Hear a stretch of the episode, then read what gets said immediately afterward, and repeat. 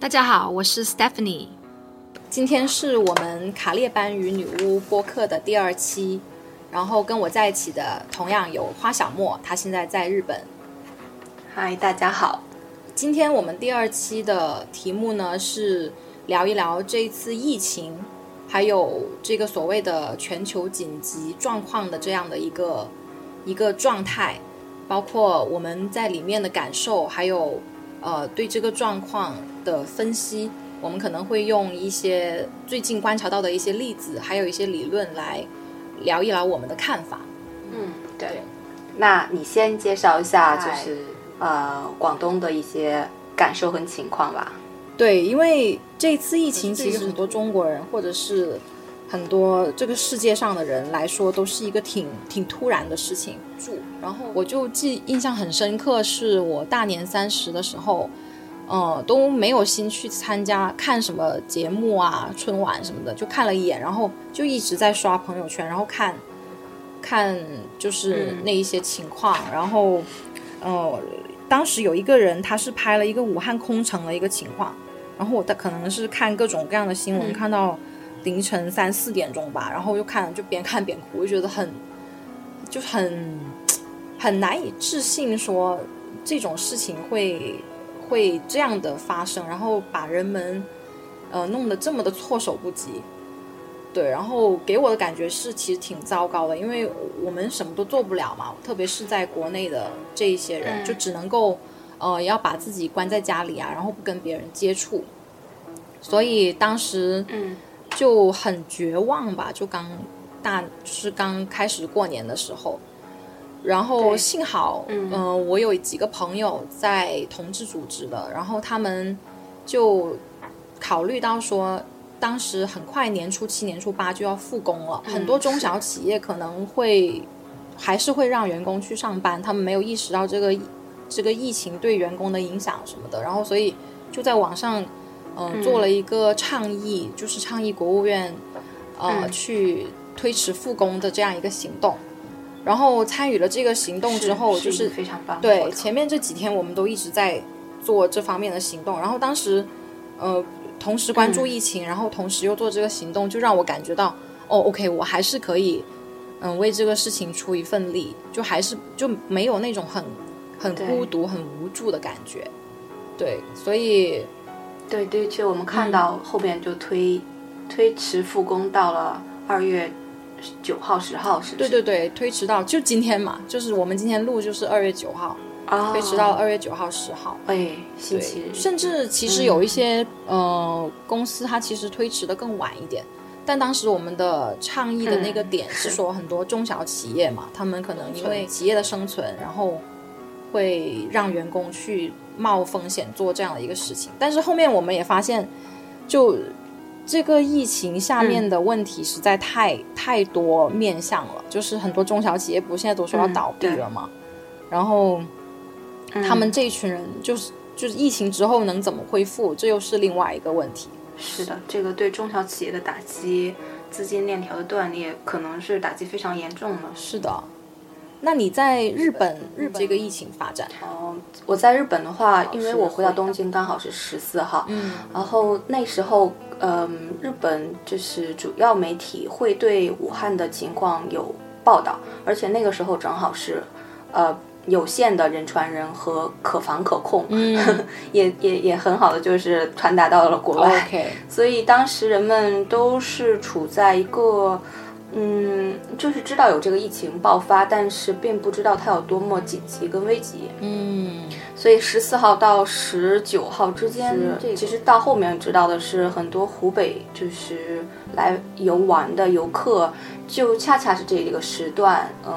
嗯，从那个湖北出发，然后来这里游玩。所以包括后面知道那个钻石钻石公主的这个这个游轮出现这个事情，也是。呃，这段时间内的就是游客，然后做的呃，它的感染导致的扩散扩散情况吧。照的现在是处于一个缺货的状况，因为在二十四号以后，日本开始二十六号以后，日本开始决定接呃他们的嗯呃日侨从武汉回呃日本的这个新闻开始公开，所以就会引有一有一点点慌，至至少是口罩不仅是在中国人啊留学或工作的中国人在买，或者是代购的人在买，然后包括日本人也开始早上排长队去买的情况，在上周就上周和上上周已经也是开始，但是出现了一个现在状况就是缺货，呃。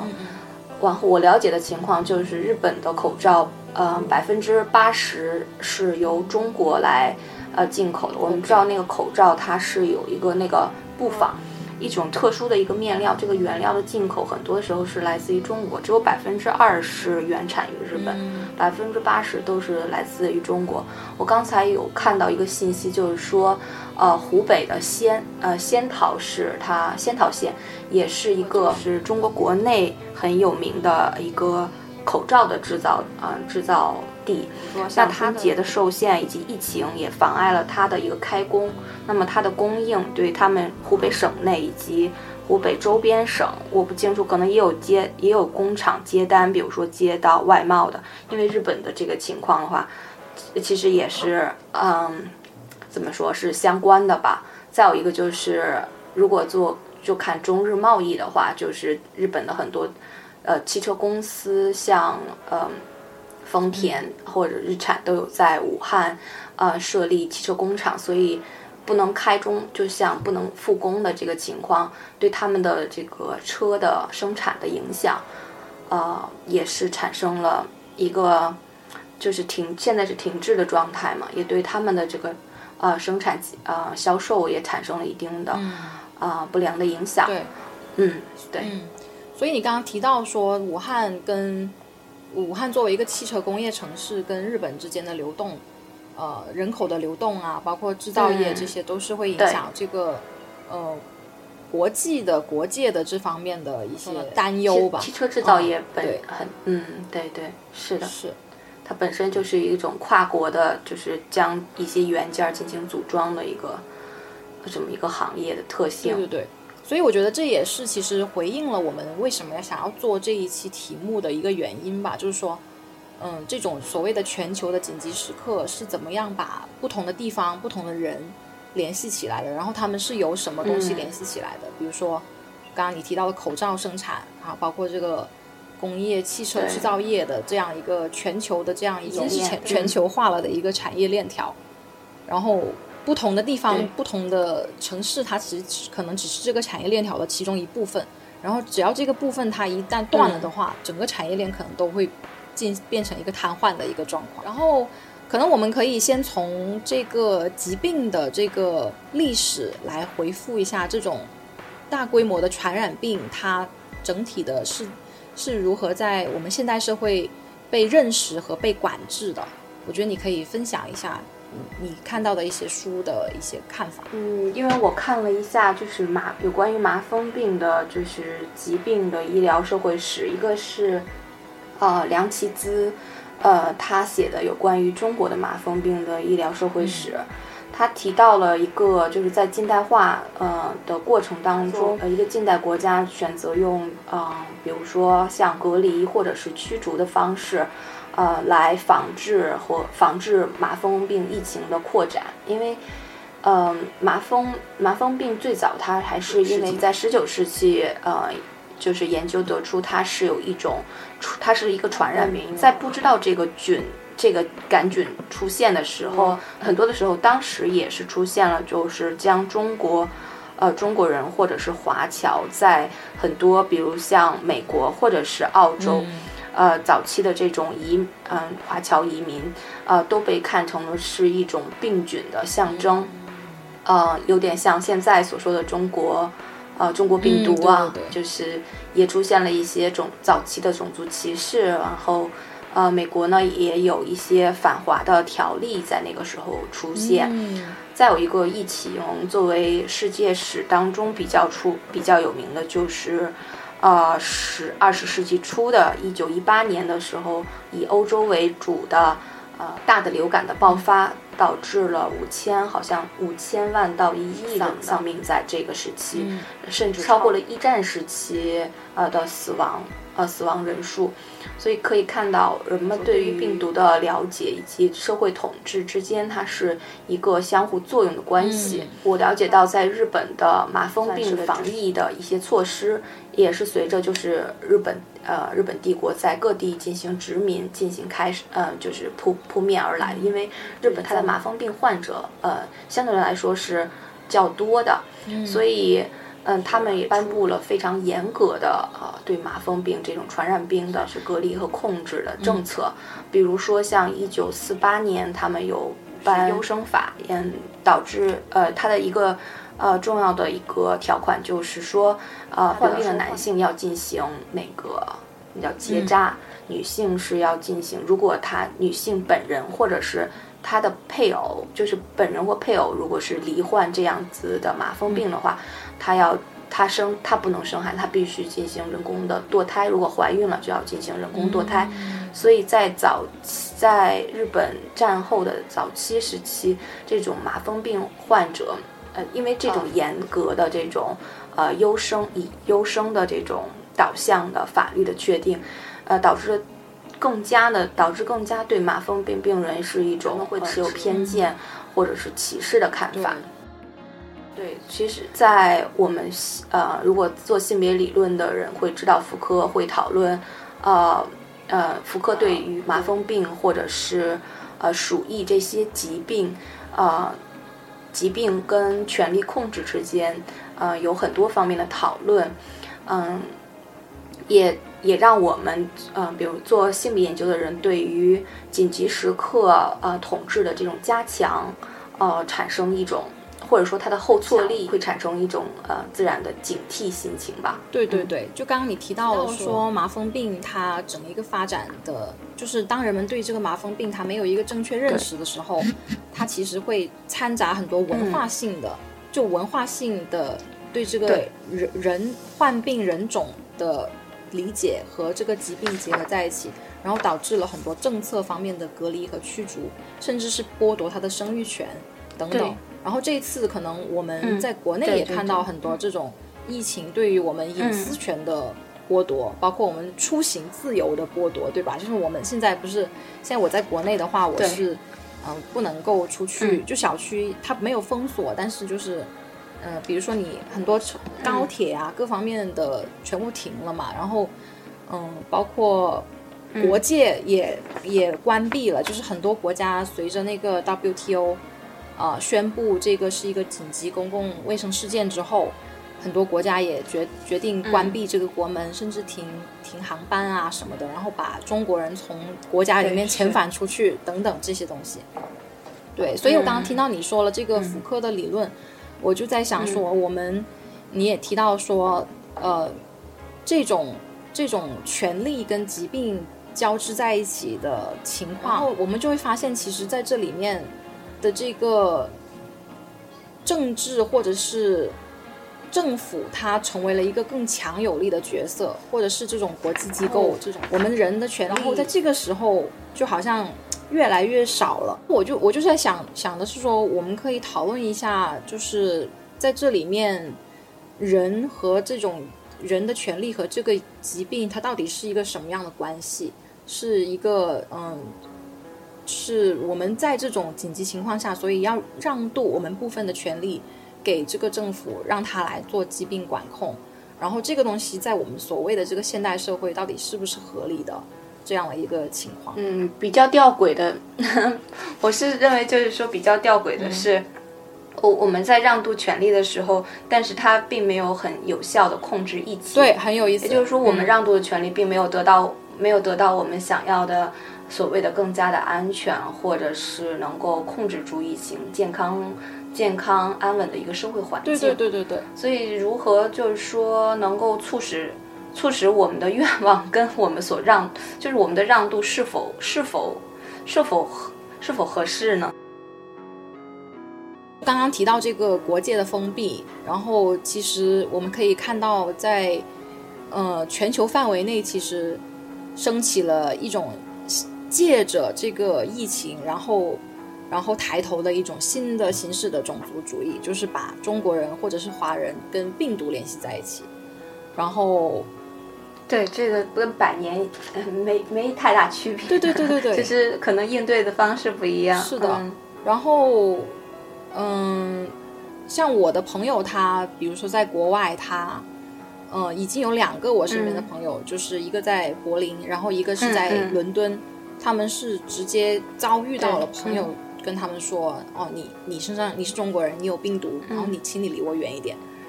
然后他们就是非常的愤怒和就是也就是很无助吧，然后甚至在纽约的一个地铁，有一个台湾的女女生去旅行，然后因为她是华人的脸孔，然后有一个黑人就把他推到了地铁下面，就是对他有这种，就觉得你你要你要滚开啊！对我记得是因为他戴了口罩，哦，对对对，因为他戴了口罩。然后这个就很很吊诡，很有意思，就是说，我们是因为，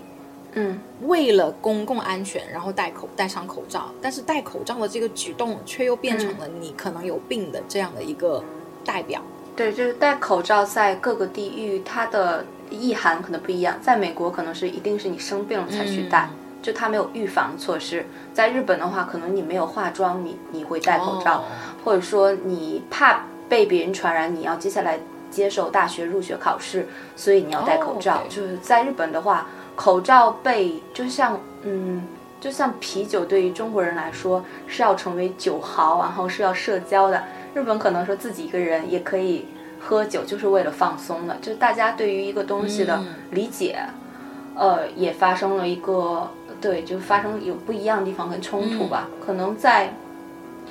台湾的女孩看来，她是去旅游的，她觉得。要在一个大城市流动性很高，她应该作为一个自我防护，也是对别人的一个负责任。但没有想到可能出现这样子的情况，因为她是个亚洲面孔。没错，是的。嗯，再有一个呃比较呃比较好玩的笑话，就是说，就是说中国人嘲笑湖北人，然后呃香港人、大陆人，然后再有就是啊台湾人嘲笑中国人，然后欧美呢，美国呢可能是嘲笑亚洲人。呃，歧视亚洲人，所以这样子一个鄙视链的一个，呃，就已经形成了。但是，可能在这里，我们就是这个歧视链，其实可能，比如说，其实是又可以反映出各国关系。像这回，像中日之间这个这个。就是政府方是属于一个控制的一个情况，比如说不去报道和确认新冠状病毒的患者的是国籍啊，可能有一有一部分会，呃，适当的透露，但是不会大面积的去传播，呃，可能更注重的是这个患者是如何患病的，那我们应该有哪些措施，然后适当的保证他的一些隐私，呃，对于这个人的。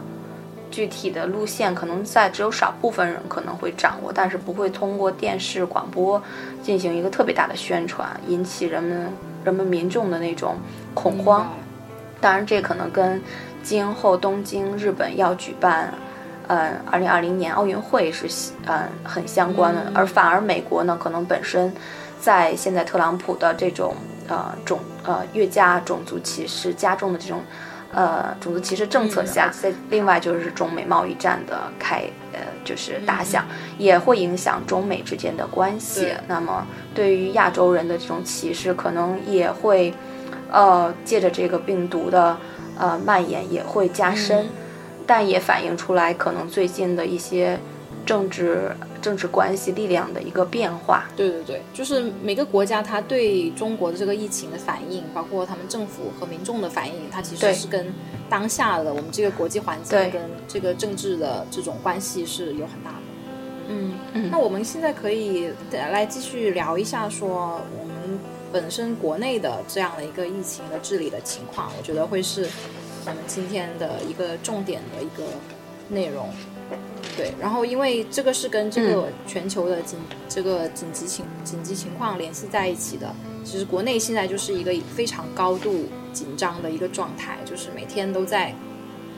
呃，不停的循循环播放这方面的新闻，然后每个人都在看死亡的数字啊、确诊的数字啊等等这样子。然后我们人的生活好像已经完全被这个疫情所笼罩了，就是。嗯，不，其实不光是我们在国内的人，其实我相信你，包括我在国外的朋友，他们也是由于这种中国遭遇到这么一个重大的创伤，这么一个重大的公共安全方面的问题，再加上一些社会治理方面出现的一些问题，所以大家都可能生活在非常的沮丧的一个情况下面。对，然后沮丧加愤怒，对对对，然后 大家也很愤怒。说实话的，就是这段时间，因为因为这个疫情的处理实在是实在是让人无语。对，然后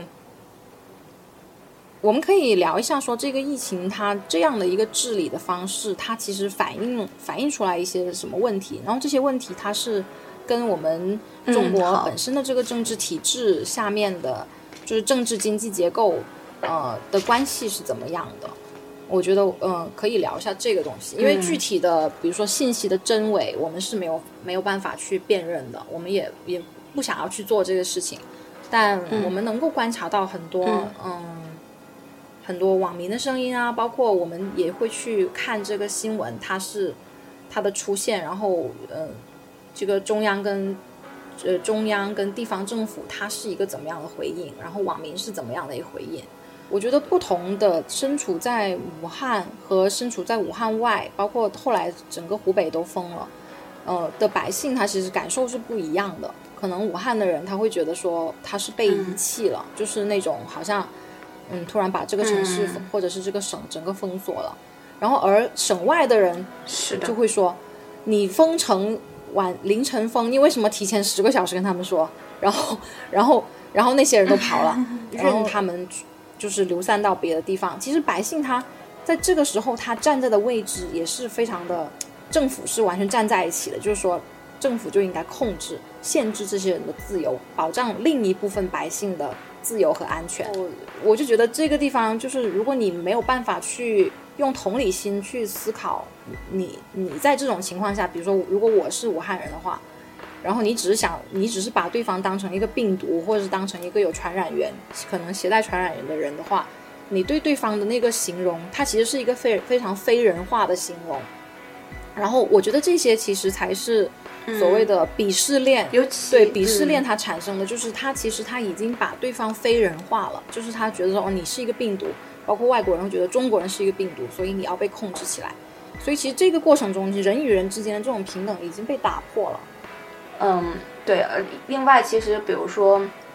有很多讨论就是帮将他们当当成了一个，尤其是当呃各地的封城、封省、封村或者封小区开始蔓延，这种治理政策开始蔓延的时候，呃，湖北来的人好像真的是就是。更快的被污名化了，因为他这样子就是说，很多人就是属于一个曲折，像一个难民似的。那这个难民是怎么制造的？不是因为外人的恐慌和歧视造成的，就是可能都有吧。就是但有其实都有，因为政策方面的这种驱逐，然后导致人们的这种心理上的一种不必要的恐慌，然后制造的歧视。呃，就感觉呃，湖北的呃领导官员在叙述自己的就是情感上的自责和愧疚的时候，呃，表因为是戴着口罩说的，所以大家也感觉不到他的情绪有太大的波动跟变化。对，就是就是你刚刚叙述他们的叙述是，感觉是更更像是往上往上的，就是像他的上一集叙述。希望让他们满满意他们现在的做法，而不是说向老百姓负责的，对让领导满意，而不是让老百姓负责。是老百姓。对对，我觉得这就很有意思，就是因为中国的一直以来这种中央跟地方的关系，它就是一个很纠结的一个非常博弈的发展的过程嘛。然后这一次也体现出来了，到底，呃，特别是在政治上面吧，就是好像。呃，地方的政治权力会更加弱一点，就是就是武汉市长在那个呃中央直播的时候，他就提到了说，嗯，他因为他一直没有得到上面就是中央的授权，所以他不敢去呃直接跟去跟人民做这样一个决策。然后当他得到了授权之后，他说决策的力度就是非常的快，非常的硬的。然后这里就非常有意思，就是这里的他。嗯，中央跟地方到底是它是一个中央控制的地方呢，还是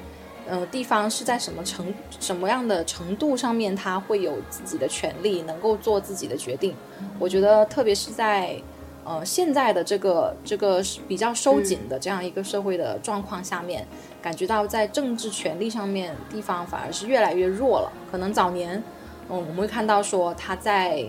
呃经济方面，地方是会有很多空间、很多由头去能够给自己增加一些财政收入啊什么的，但是。嗯，我的感觉是现在越来越明显的是，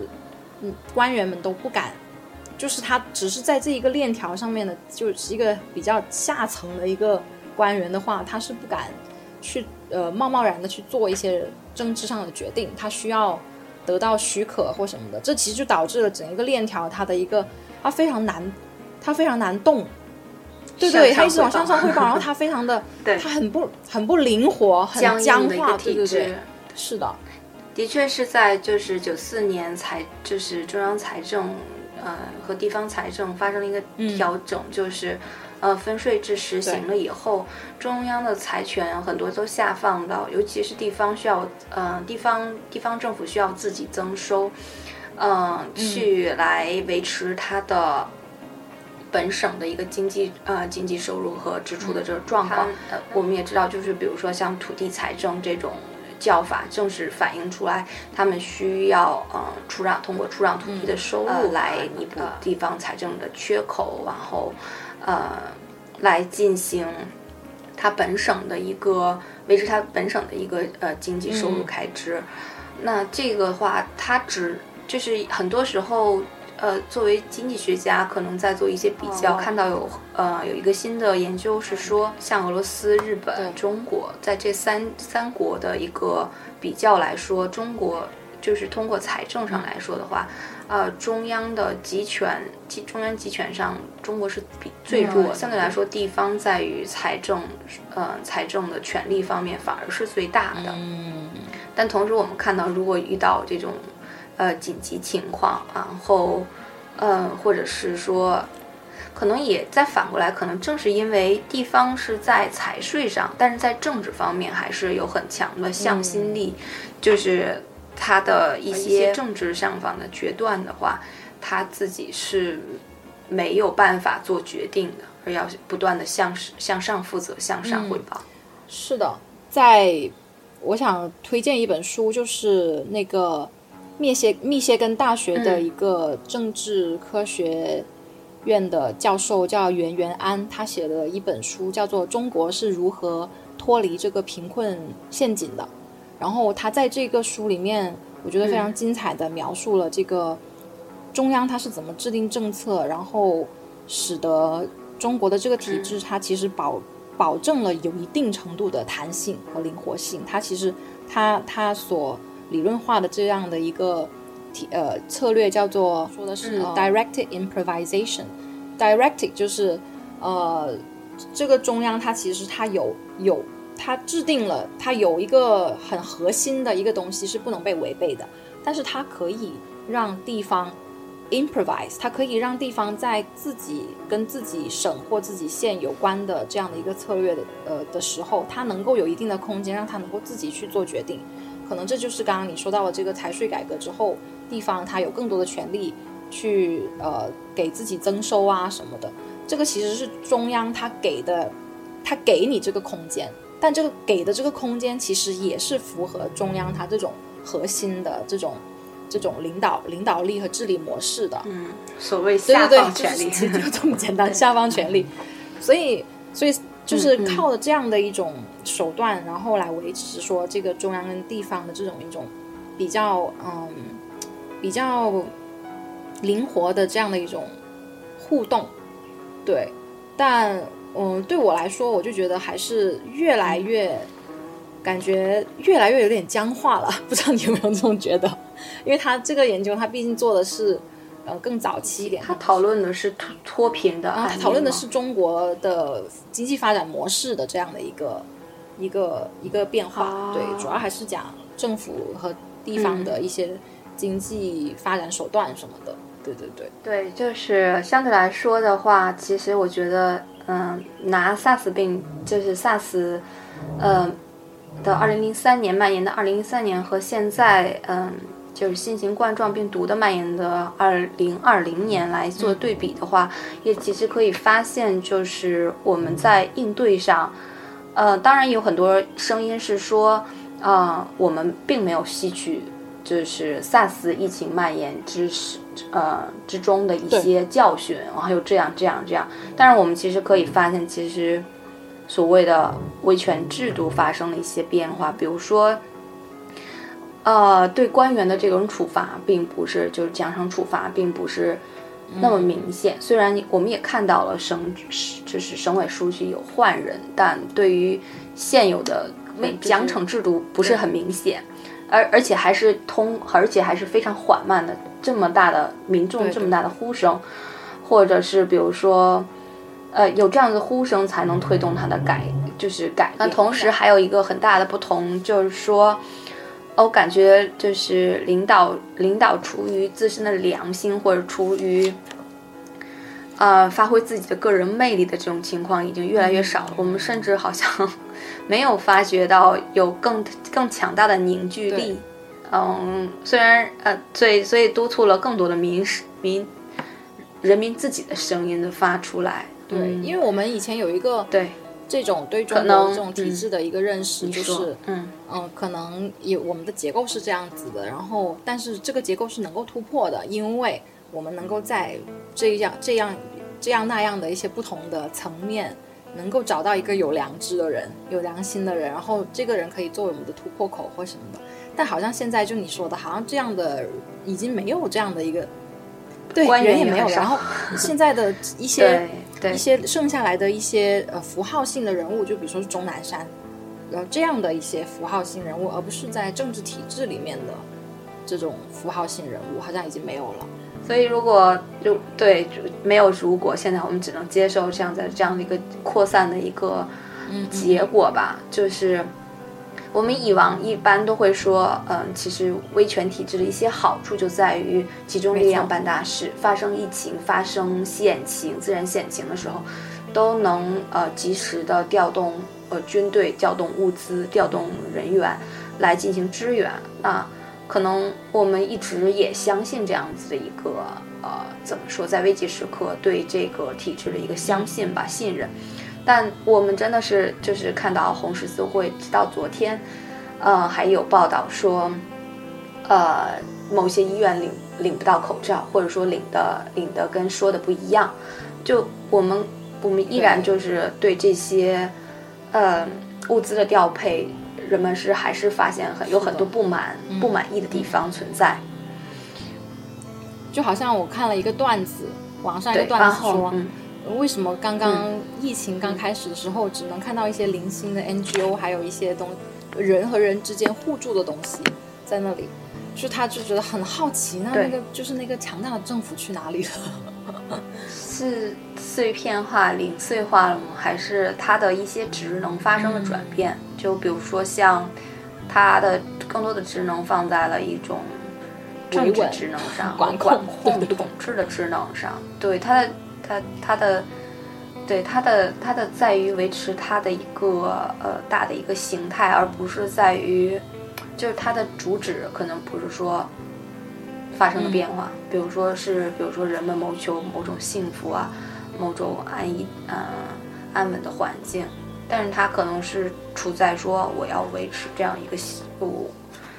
达而不乱的形态，是的。质疑，就像对那个武汉八君子的这样的一个一开始的处理，对吧？他们的对他们的信息的这样的一个截取，这样定位，然后然后通过对他们的逮捕，然后让他们签这个什么协议书，这个其实我们就发现这种手段已经变成一个非常的常规化的一个策略了，就是通过信息技术，然后进行呃人定位，然后再进行对他的个体的这样的一个维稳。当然，他也用了，就是这种监控，对于呃个人的信息的监控以及暴露，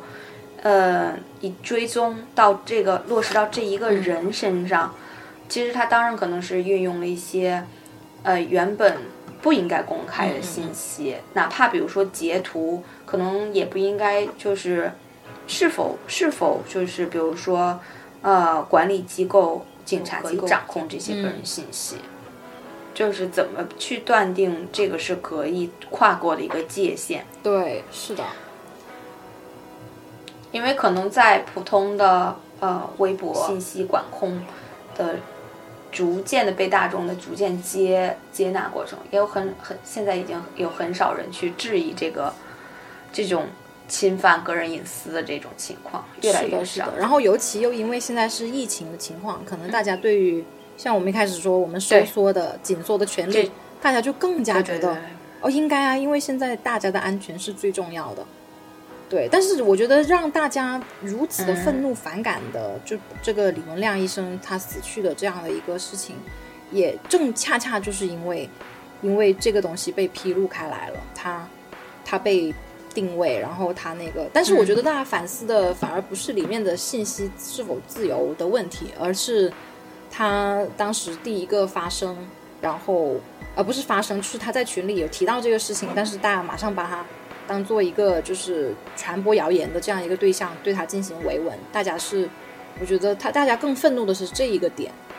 对，倒不是说里面的信息自由的这个问题，嗯嗯，所以所以可能大家在中国，我们的确是已经习惯了这种 被监视居住，或者是被所有的生活，它都是放在一个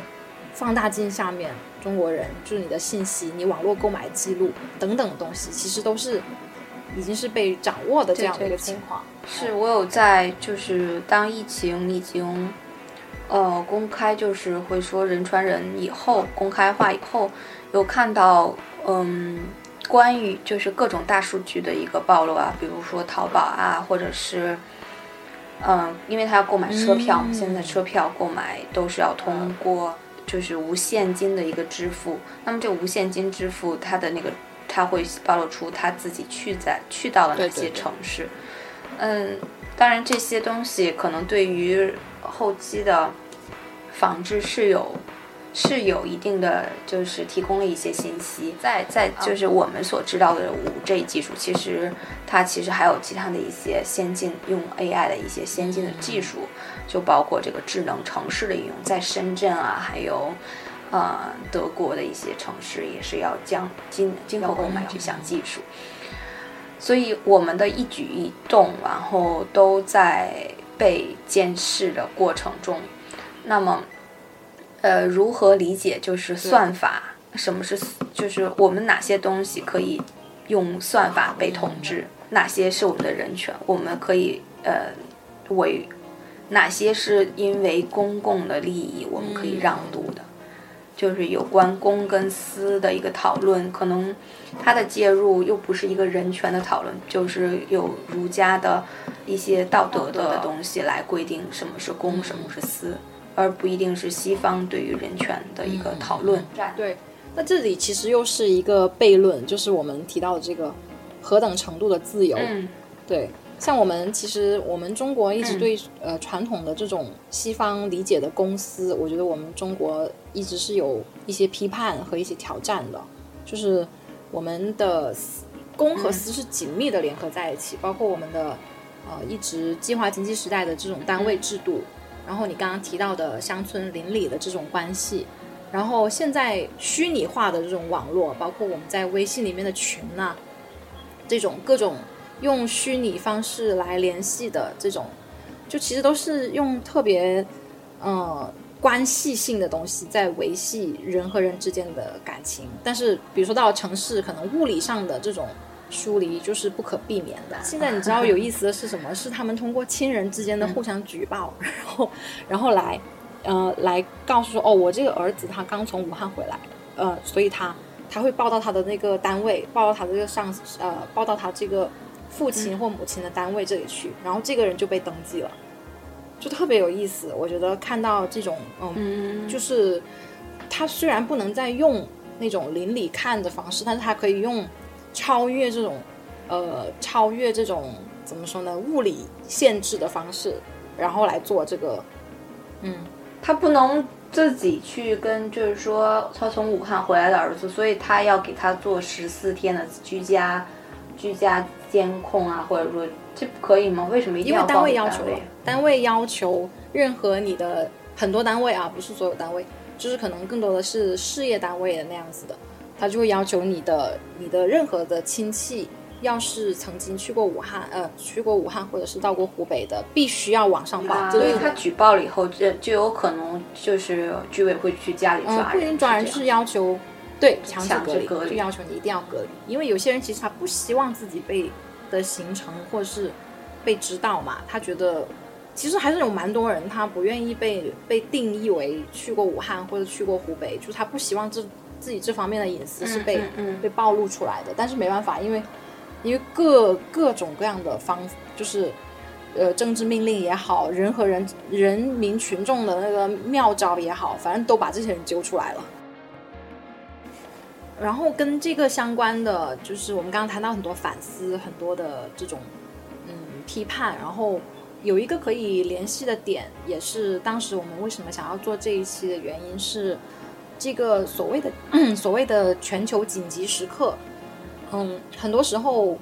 我们会很怀疑。说他所谓的提出的这个紧急和安全是谁提出来的？他要定要定义的那一群我们要防范的人，是是基于什么样的目的、什么样的动机？比如说我们在像美国，他会经常谈那个全球恐怖主义嘛，然后他之所以能够去嗯攻打伊拉克什么的，也是因为他说哦，伊拉克是就是他会威胁全球的恐怖呃全球的安全，所以我们要作为这个自由的使者要。代替你们所有人去消灭他们，就是这种话语，它其实你可以看到这个国家在里面对于什么是安全，什么是恐怖，然后什么样的人，嗯、呃，它可它是一个种非常种族化的一种一种叙述方式，然后其实往往背后是呃紧密的联系着这个国家的很多政治意图、政治政治策略，包括地缘政治的一些影响的，所以。呃，现在的美国很多穆斯林他就完全被看作是恐怖分子，然后他们在生活中也会遭受到各种各样的歧视，其实也是跟美国的这种恐怖主义话语是息息相关的。然后我的担心就是说，这一次的这样的一个紧急公共安全的紧急事件，包括我们刚刚其实也谈，其实就谈到了这个。这个歧视的问题，它会在多大的程度上面再一次的去影响我们的这种地缘政治，或者是影响我们，就是因为中国这两年真的是多事之秋，真的是用这句话真的是一点都不为过，就是实在太，就是内忧外患各种各样的问题，然后又出了一个这样的问题，然后包括对内的，我们对于呃在疫区里面的人，他的这种。所谓用这种所谓的安全策略，这种紧急策略去控制他们，然后，然后到了国际上面，呃，国际 WTO 啊等等其他国家通过这种安全所谓疫情来控制中国，就是也其实一定程度上有经济制裁的这样的一种一种效果。就我们能够怎么样去呃反思这个安全，我觉得也是一个很重要的议题吧。对对。我觉得一个复杂性就是说，它，嗯，到目前为止，就是你看，其实 WHO 是相对来说，我觉得是偏向中国的一个偏向中国的一个姿态。呃，它有去呼呼吁各国要不要就是进行，呃，不要太断，不要断航啊，不要呃斩断一些就是贸易的交往啊。其实他有他有做这方面的一个。呃，呼吁。另外一个，我有看到今天早上一个新闻，就是说，呃，美国，呃，美国特朗普政府有决定提供提供支援，就是在好像拨款我忘了是几，是要上亿了。嗯嗯，那我们其实可以看到，其实这是一个很微妙的，就是说世界的经济其实非常依赖中国，就是相相反过来看。所以它的这个支援，就是美国虽然我们在打贸易战，它的支援或者说它减轻减轻一些惩罚政策或者什么的，嗯，其实也是为了他的一个嘛，他今年要十一月进行大选，他的中中中美关系的这个走向、经济贸易的一个发展，中国这种疫情导致他没办法实现他的那些政策，其实又是一个讽刺。对对对对对，是因为其实中国的经济，它作为一个世界工厂也好，作为特别是跟美国之间他们的这种共生关系，其实让美国它其实是受就是受到很大经济的影响，受到影响，对对对，会受到它的影响，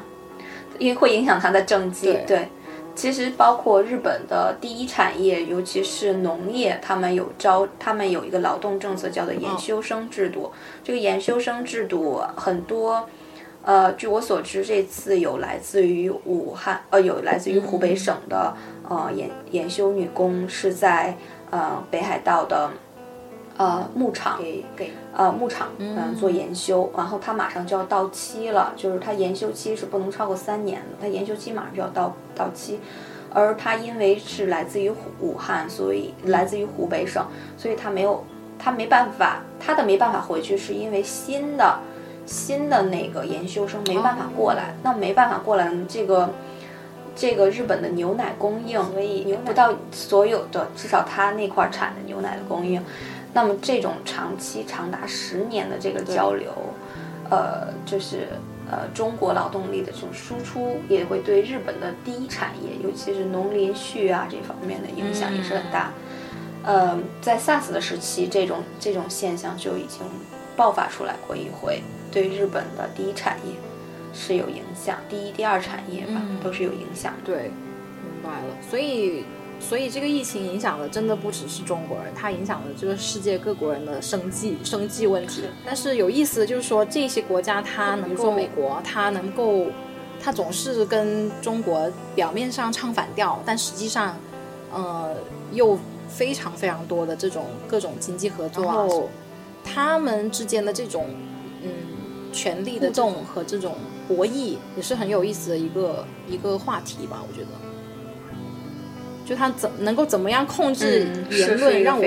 对让让让大家觉得中国它不是一个像美国一样的自由的国家，但是它同时又不能放弃这样的一个巨大的工业市场，然后包括我们刚刚提到的很多传播的技术，就是监控的技术，其实你去看后面很多的资本，它其实是跨国的资本，所以。所以这些资本它其实不存在意识形态的，就是，就是，它资本在这个地方能够能够获益，他们就是会就会聚拢在一起。但是我们看到的世界却又是被意识形态所划分的，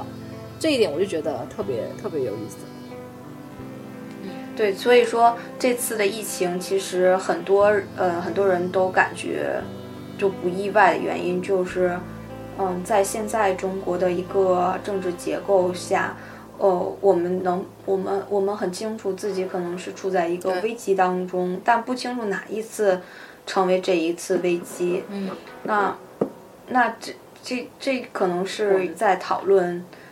嗯，也是更需要去讨论结构性问题，无一例外。呃，我们今后还会要面临很多，呃，在经济下行的时候，我们可能面临更多的一些。呃，危机的爆发点，我们如何避免？如何去呃能够顺利过关？其实是我们今后的一个关注的要点。然后由这里面引发出来的，比如说对结构性的反思，是否能够一定程度上呃改变人们的这种以往一直以来的这种麻木的状态啊什么的？我觉得这也是我们可以去期待去看去看这个。事情、疫情的发展，包括这个呃舆论是怎么发酵的，我觉得还是一个正在进行的过程。对，其实我觉我我会觉得比较乐观，这是很多人去关注到更多的结构性问题，或者嗯更加直言就好像是嗯，我我一个朋友前几天他是一个记者，嗯，前记者，他就说他感觉这几天经历了一个幻幻觉，好像回到了。嗯，零八年、一零年那个时代，那个时候的那个公民社会，我们可以不断的去挑战，不断的去发言，然后不断的虽然不断的被发消声，但是我们仍然不断的在说，在记录。我觉得这也是让我一直还感觉到很，还能有正能量，就是还觉得还是有一线希望的一个原因，就是感觉大家都还是在坚持。但这种坚持，就是说，跟我们刚才说的，就是监控的这些。呃，工人的复工开始返工，他们他们返工以后，呃，很显然在言论自由过了一个过山车吧，嗯，大量的删帖，呃，包括一些可能是人命关天的帖子，但是他们依然是会，嗯，毫不留情的去删掉，这种不可见的被消失，对，其实。嗯，就是挑，的确是很挑战。怎么说？挑战一个记忆的维持吧。人们如何去维持住这样子声音，得到更多的共共鸣？嗯，是的，对，对。然后，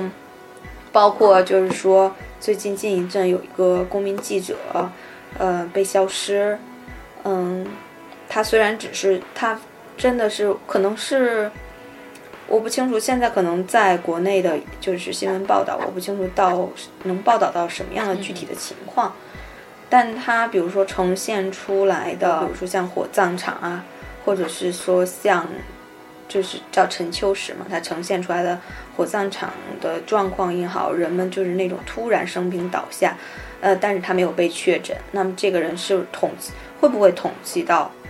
统计到确诊的人的死亡病例当中呢？还是以及他关注，嗯，一个弱小的人，一个古汉的个人的能发生，就是他踩到一个活生生的故事。当然，包括一些，比如说像彩他也有踩到，呃，很棒的，就是个人的故事。嗯，让我们能够，就是这个故事是逃离掉，逃离掉一个大的叙述的，就是我们去赞美的之外，其实我们也需要。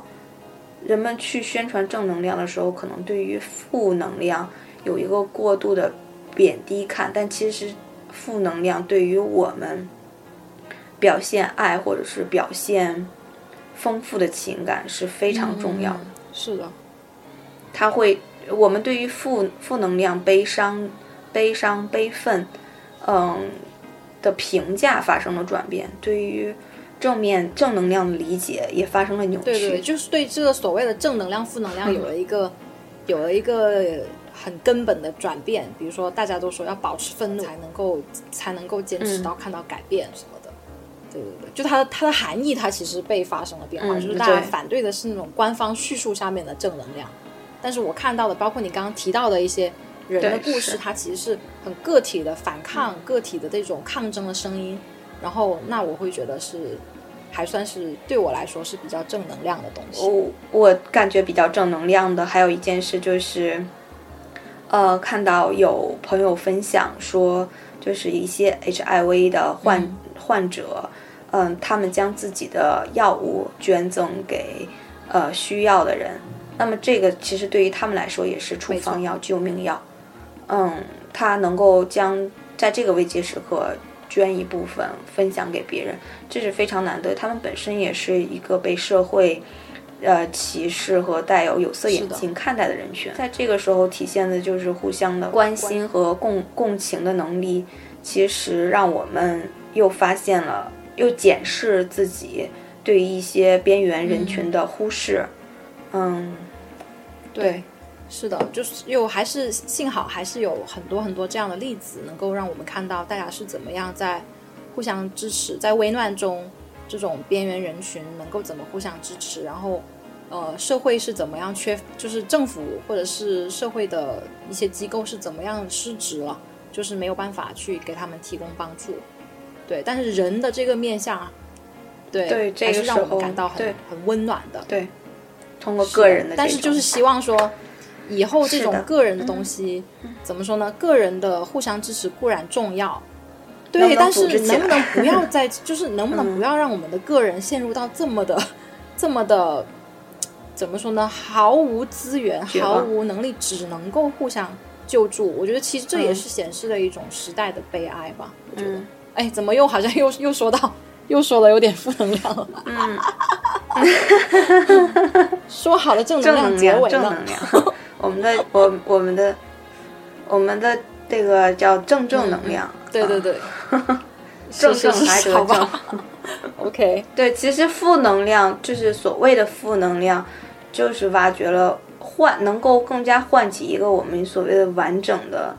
完整的心情吧，对吧？是的，是的，嗯，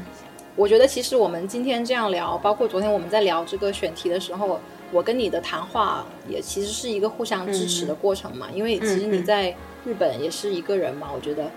人与人之间的这种沟通交流，其实还是能够给对方一些信心的，包括我们现在在分析这个结构性问题，就不会把就是眼就是眼睛只局限在个个体的悲哀上面。我觉得这样的话，可能我们会能够寻找到更多的力量去去讨论或者是谈论说这个事情可以怎么解决。对，那我们也说一点行动，比如说，你觉得我们接下来能做什么？除了讨论这件事情以外，我们又能做什么？那就看你在你的那个位置你能做什么呀？比如说，嗯，呃，还要看你的那个位置，你你你想解决的一个问题是什么？比如说我刚刚提到那个复工的参与的那个行动，就是解决那个问题，就是我能够力所能及做的。然后昨天开始，我就是在做一些，就是联系我国外的朋友，能不能呃捐助口罩还有防护服给一些需要的医院嘛？因为其实现在国内虽然生产是复工了，是投入生产了，可是每一个医院它其实它要的防护服和口 K 呃就是 N 九五的口罩的数量是远远不够。就是它根本赶不上他们要要消耗掉的那个那个那个那个嗯速那个速度，所以我我在想说有没有办法去能够募捐或者是捐到更多的东西，但觉得挺困难的，对，所以我觉得如果能够有有资源能去做这个事情的话，也是一个好的事情。就如果你在那边，但是你也也像就是像口罩这个事情暴露出来，我们才知道哦，原来百分之八十都是从中国进口的，说不定就是从武汉先从从从湖北先逃进来的。所以这个事情，这个事情有时候，嗯，比较有意思的地方就在于这。今天这个节目就暂时到这里，嗯，的大家再见，拜拜。行，谢谢大家。